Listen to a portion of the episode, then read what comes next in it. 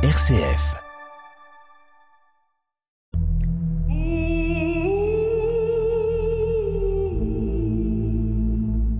Des paroles et des pierres.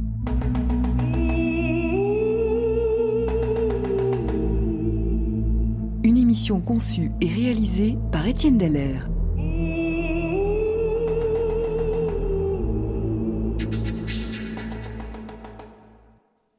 À l'époque de Jésus, les synagogues étaient fort nombreuses en Palestine. Une ancienne tradition affirme qu'il y en avait plus de 400 rien qu'à Jérusalem. Les récits évangéliques laissent entendre que Jésus et ses disciples fréquentaient souvent les synagogues, terrain privilégié de leur mission. Dans Matthieu chapitre 4 verset 23.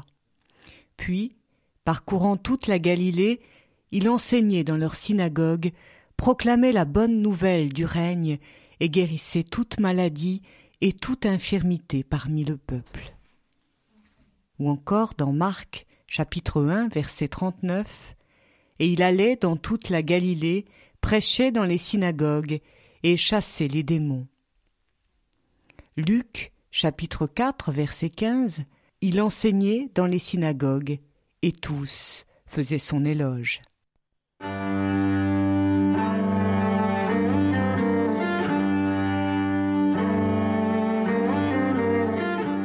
Au fil du temps et du travail des archéologues, ces synagogues galiléennes ressurgissent de terre à Gamla, Magdala, Corazine, Capharnaüm. Elles permettent d'évoquer de nombreux passages bibliques, mais révèlent aussi ce que fut l'histoire des premières communautés judéo-chrétiennes, jusque-là fort ignorées.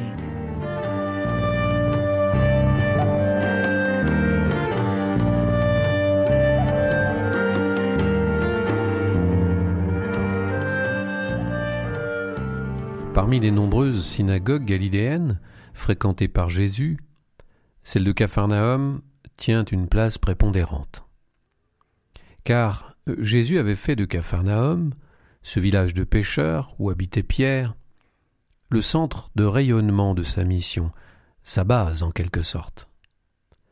La synagogue de Capharnaüm fut, d'après les évangiles synoptiques, le théâtre du premier geste public posé par Jésus.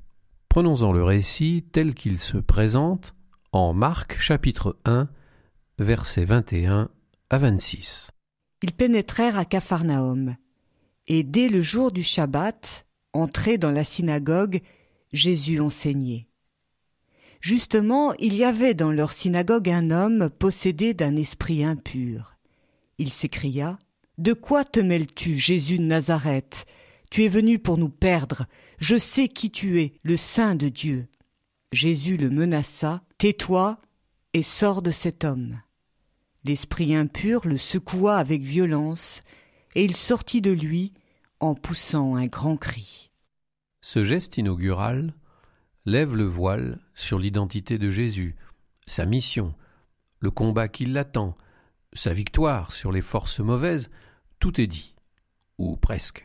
La synagogue de Capharnaüm a donc joué le rôle de tremplin pour la mission du Christ, de porte-voix ou de caisse de résonance pour son message. Comme le signale l'évangile de Marc, suite à cette manifestation, sa renommée se répandit aussitôt partout, dans toute la Galilée, car la synagogue, dans le contexte religieux de cette époque, est le lieu par excellence de la rencontre, du partage, de l'échange de tout un village. C'est l'équivalent du forum grec ou du parvis de l'Église dans l'Occident chrétien. Ce n'est pas, loin s'en faut, un lieu en retrait, privé, obscur. Par la suite, cette même synagogue sera encore le théâtre d'une guérison fracassante qui déclenchera l'hostilité des pharisiens et leur détermination de supprimer Jésus. Marc chapitre 3 versets 1 à 6. Il entra de nouveau dans la synagogue, et il y avait là un homme ayant la main desséchée, et il l'épiait pour voir s'il le guérirait le jour du Shabbat, afin de l'accuser. Et il dit à l'homme qui avait la main sèche, Lève-toi, viens te mettre au milieu. Et il leur dit, Est-il permis le jour du Shabbat de faire du bien ou du mal, de sauver une vie ou de tuer, et il gardait le silence. Et promenant sur eux son regard avec colère, attristé de l'endurcissement de leur cœur, il dit à l'homme, Étends la main. Et il l'étendit, et sa main fut guérie. Les pharisiens sortirent et tinrent aussitôt conseil avec les Hérodiens contre lui sur les moyens de le perdre.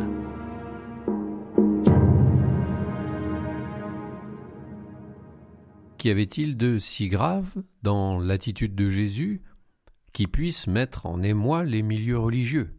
C'est son rapport au Shabbat qui fait problème.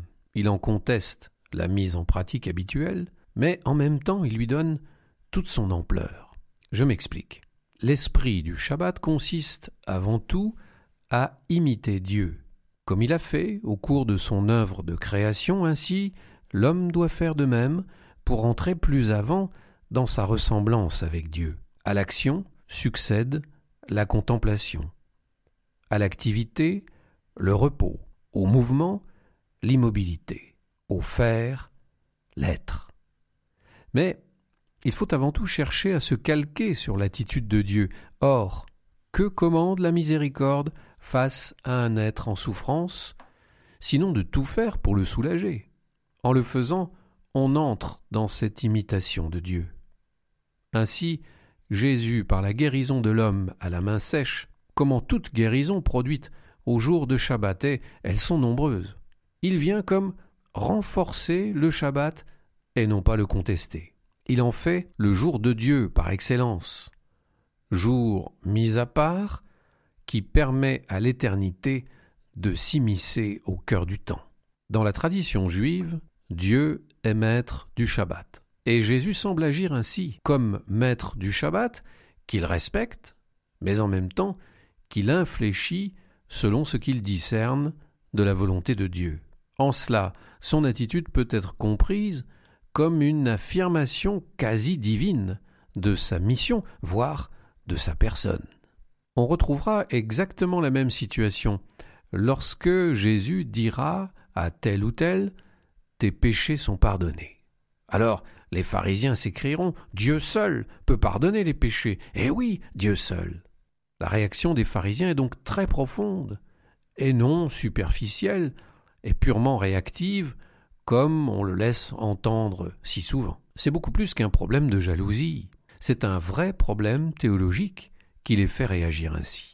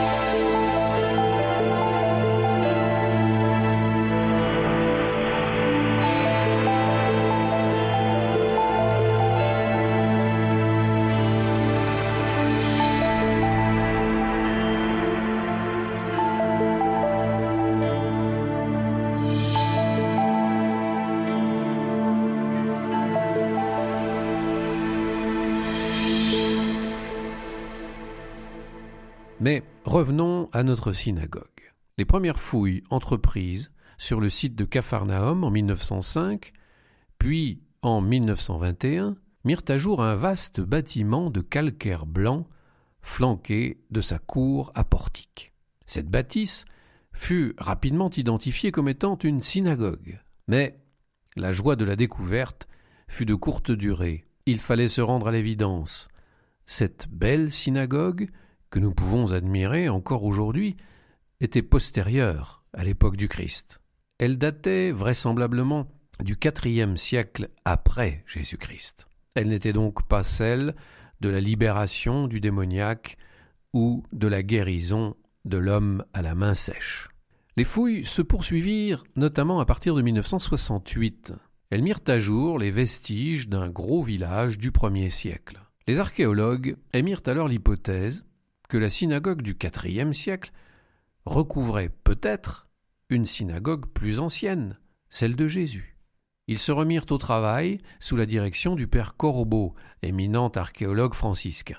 Treize années de patience et de minutie entre 1969 et 1981 furent récompensées par la découverte de la synagogue dont l'Évangile nous dit qu'elle avait été construite en partie grâce à la générosité du centurion romain en poste à Capharnaüm.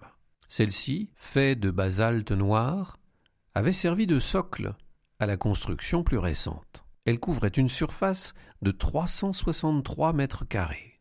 Il est intéressant de noter un détail relevé sur le terrain. Lorsque les constructeurs de la nouvelle synagogue s'appuyèrent sur l'ancienne, ils le firent avec beaucoup de précautions et même de vénération, allant jusqu'à sculpter un bloc de calcaire servant de marche d'accès plutôt que d'éliminer ou d'entamer le socle de basalte du premier siècle. Cette découverte émouvante allait engendrer de nouvelles questions. Quel fut l'état du bâtiment entre le premier et le quatrième siècle? Entre la première et la seconde synagogue? Y avait-il eu une période de désertion, puis de restauration? Les premiers chrétiens se servirent-ils de la synagogue pour leur assemblée de prière? Qui avait construit la nouvelle synagogue affectée au culte selon les experts au moins jusqu'au septième siècle? La communauté juive ou la communauté judéo-chrétienne? Il est en effet clairement établi qu'au deuxième et troisième siècle vivaient en nombre à Capharnaüm ceux que l'on appelait les minimes, c'est-à-dire des chrétiens d'origine juive. Fréquentait-il la synagogue? Ou se retrouvait-il plutôt dans la maison de Saint-Pierre, qui deviendra dès le IVe siècle une véritable église? Ces questions restent ouvertes et l'archéologie pourra sans doute à l'avenir y apporter des éléments de réponse. Capharnaüm n'est pas qu'une synagogue, si belle soit-elle, c'est aussi un village. Humble village de pêcheurs, aux maisons très simples, construites en pierre de basalte non taillée et liées par un mélange de chaux et de petits cailloux. Au sol, un pavement de pierre irrégulière. Ici, point de mosaïque comme à Magdala ou à Tibériade.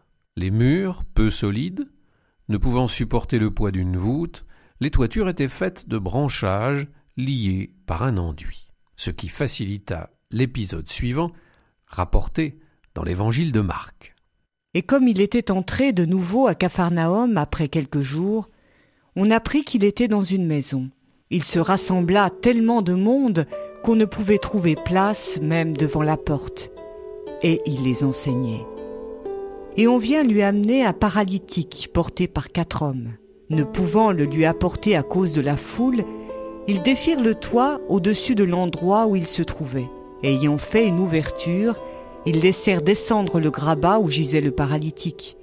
Et Jésus, voyant leur foi, dit au paralytique, Mon fils, tes péchés sont pardonnés.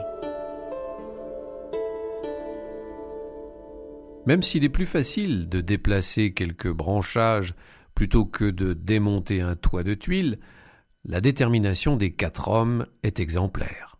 Rien ne peut les arrêter. Leur affection pour le paralytique est grande.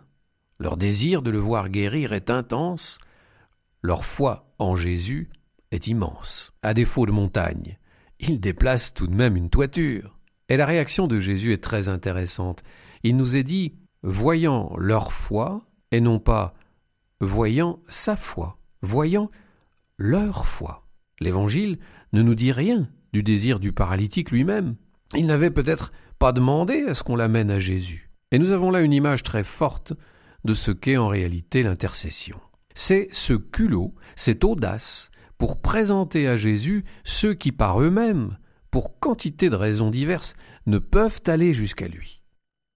Cette maison de Capharnaüm, ou en tout cas l'une des maisons du village particulièrement vénérée, comme celle qui abrita Jésus et les premiers disciples, fut mise à jour au cours des fouilles de 1968 et fut dénommée la maison de Saint-Pierre. Le plan de la maison de Saint-Pierre était presque carré. Elle mesurait plus de huit mètres de côté. Elle ne possédait qu'une seule porte, donnant sur une grande cour à ciel ouvert d'environ 80 mètres carrés. Cette cour, pourvue de plusieurs foyers, communiquait avec d'autres salles couvertes d'un toit. Plusieurs familles devaient donc en partager l'usage. Une porte, dont le seuil est bien conservé, donnait accès à la rue principale. L'histoire de cette maison, située à quelques trente mètres de la synagogue, peut se résumer ainsi. Construction de la maison à la fin de la période hellénistique. Dès la fin du premier siècle de l'ère chrétienne, transformation de la maison en domus ecclesia, c'est-à-dire en maison servant aux assemblées religieuses. Au IVe siècle, agrandissement de cette maison-église et construction d'un mur de clôture la séparant du reste des habitations. Remarquons que c'est le moment où l'on construit la synagogue blanche. Au Ve siècle, construction au-dessus de la maison d'une église octogonale protégeant le lieu vénéré. Cette église restera en usage, tout comme la synagogue d'ailleurs, jusqu'au 7e siècle, début de la période arabe. Tout porte à croire que vécurent donc à Capharnaüm en bonne harmonie pendant près de sept siècles une communauté juive priant dans la synagogue et une communauté chrétienne se réunissant dans la maison de Saint-Pierre, devenue maison-église, puis basilique.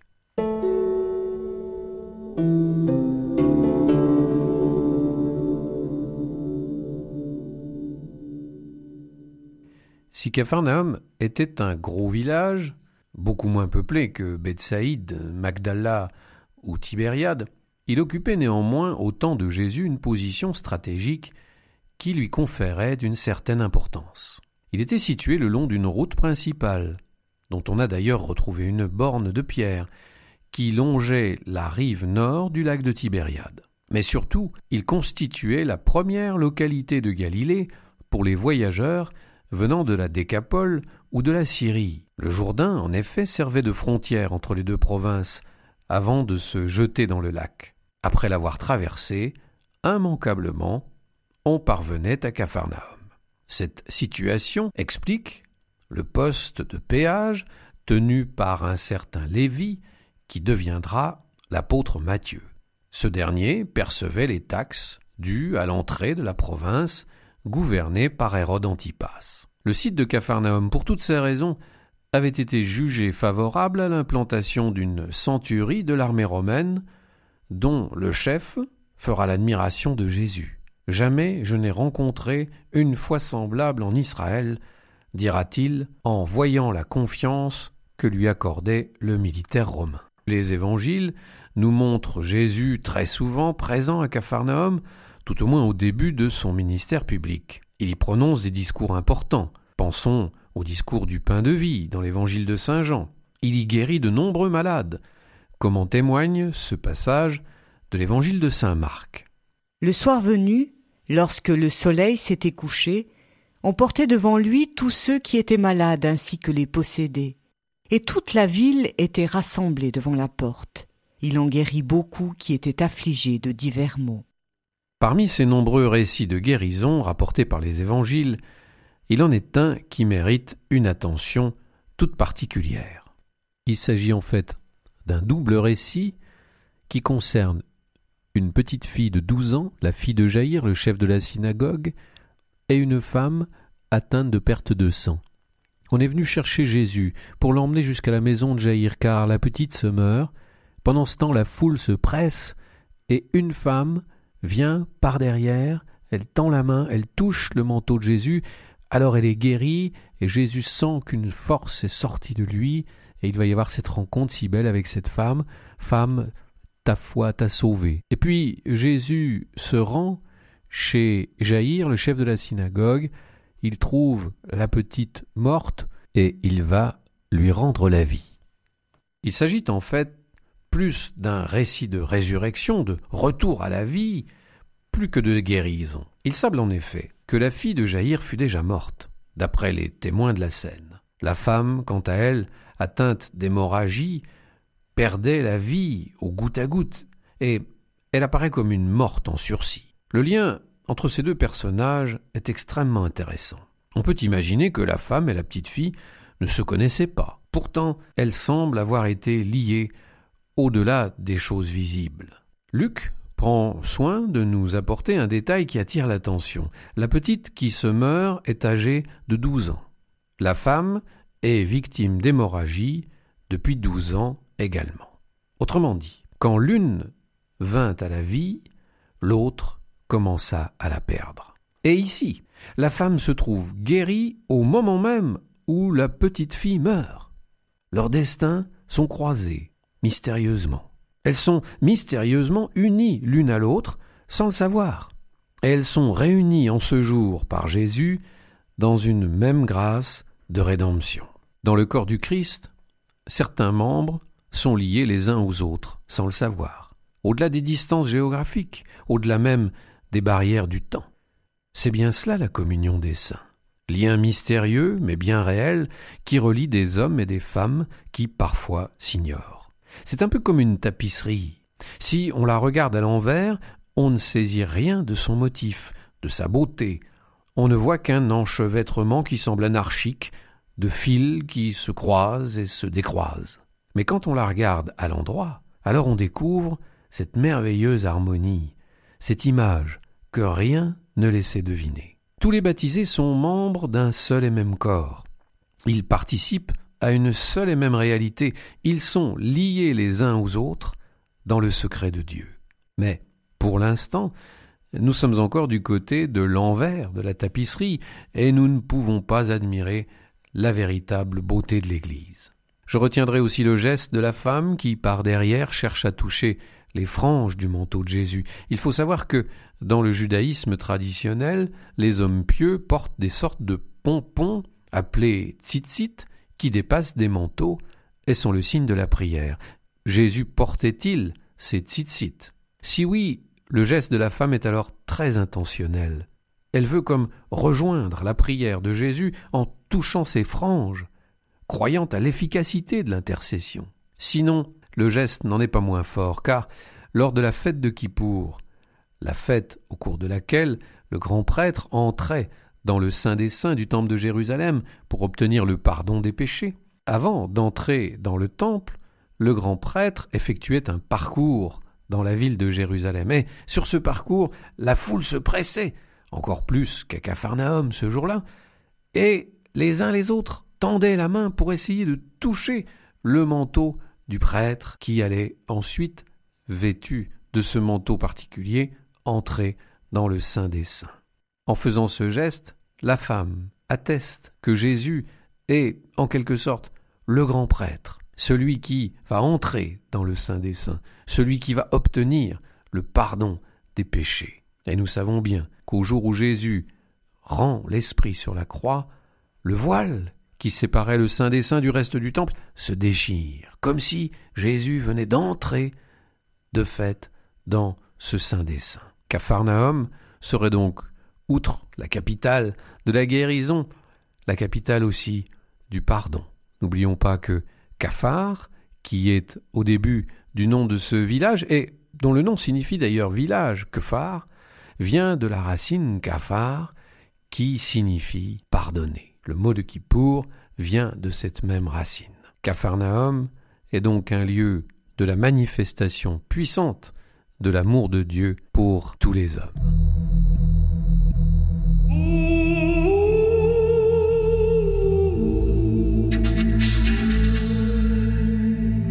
Des paroles et des pierres, une émission d'Étienne Deller.